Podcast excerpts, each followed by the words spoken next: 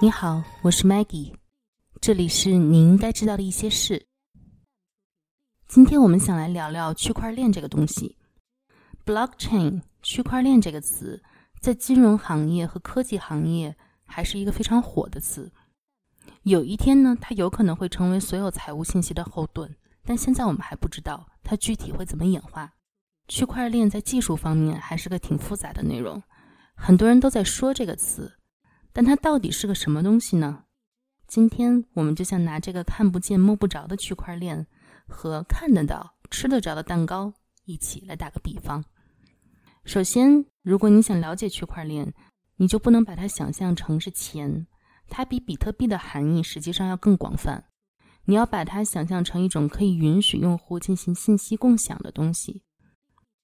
今天的话题呢，我们就会用一个比较特别的东西来形容信息。我们来把信息比喻成蛋糕。在我们解释区块链如何使我们能够更加公平、更加聪明的来分享这个蛋糕之前，我们需要回顾一下历史。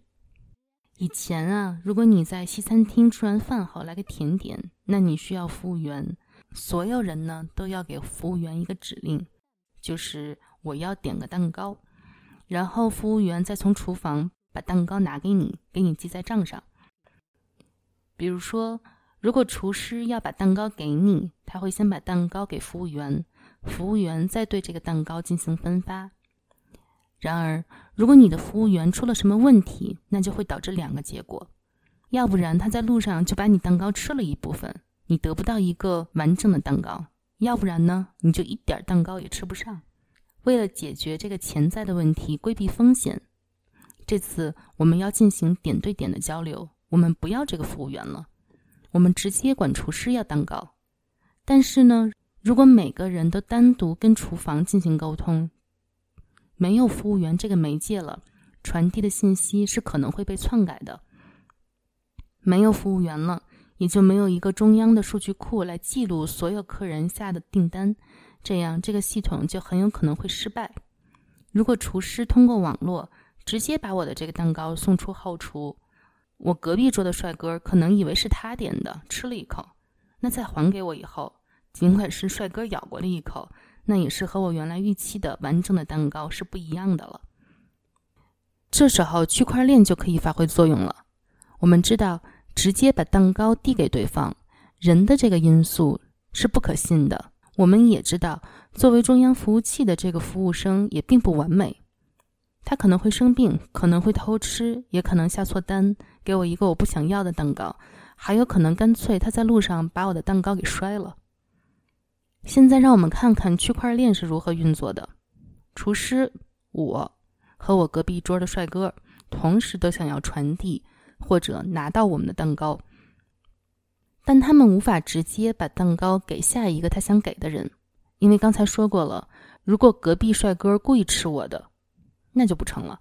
所以呢，取而代之的，饭店就会雇一群男管家，他们的职责就是把信息从一个人传递到另一个人。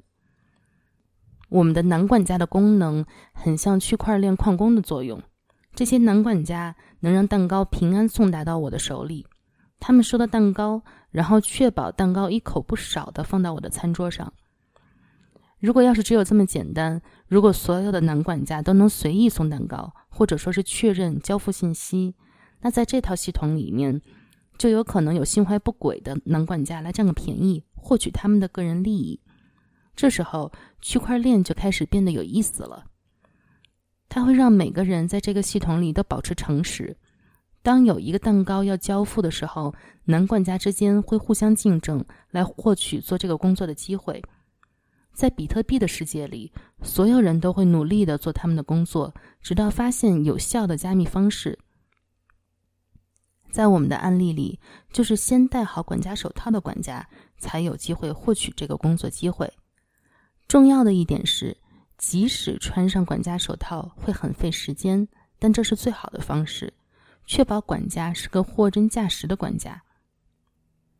在我们的例子里，诚实的管家要戴好管家手套，也可以被其他管家或者吃蛋糕的人来检查。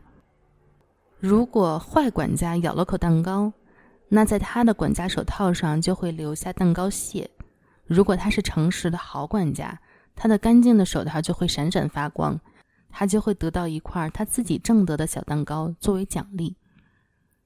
在比特币的世界里，矿工采矿是公开的。